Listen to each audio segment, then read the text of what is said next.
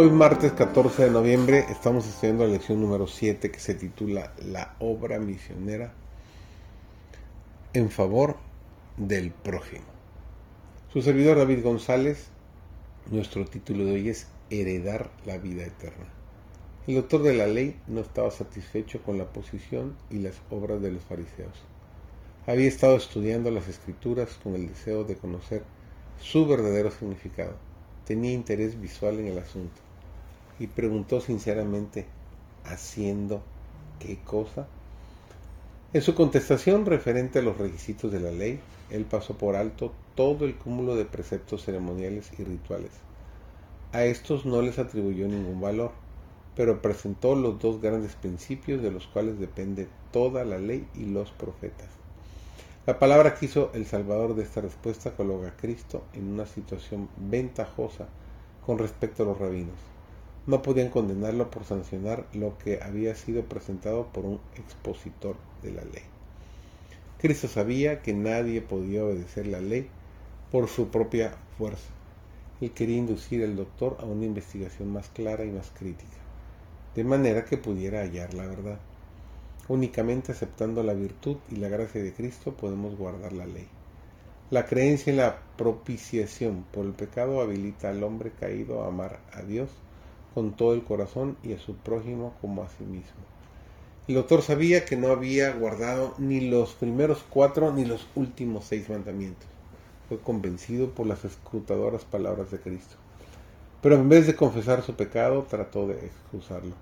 En vez de reconocer la verdad, trató de mostrar cuán difícil era cumplir los mandamientos. Así esperaba rechazar la convicción y defenderse ante los ojos del pueblo. En todas sus lecciones, Cristo buscó impresionar en las mentes y los corazones de sus oyentes los principios que subyacen a la gran norma de justicia. Les enseñó que si guardaban los mandamientos de Dios, el amor por Dios y por sus prójimos se manifestaría en su vida diaria. Buscó inculcar en sus corazones el amor que sentía por la humanidad. De esta forma sembró las semillas de la verdad, cuyos frutos producirían una rica cosecha de santidad y belleza de carácter. La santa influencia no solo se seguirá extendiendo mientras el tiempo dure, sino que sus resultados se sentirán por toda la eternidad.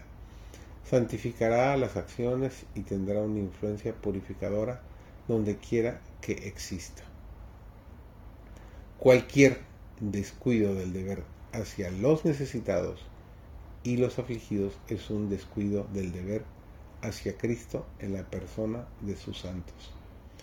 Cuando los casos de todos pasen en revista ante Dios, no se formulará la pregunta ¿qué profesaron? sino ¿qué hicieron? ¿Han sido hacedores de la palabra? han vivido egoístamente o han practicado obras de benevolencia, actos de bondad y amor, dando preferencia a otros antes que ustedes mismos y negándose para poder bendecir a otros? Si el registro muestra que esta ha sido su vida, que sus caracteres se han distinguido por la ternura, la abnegación y la benevolencia, recibirán la bendita certeza y bendición de Cristo bien hecho siervo fiel.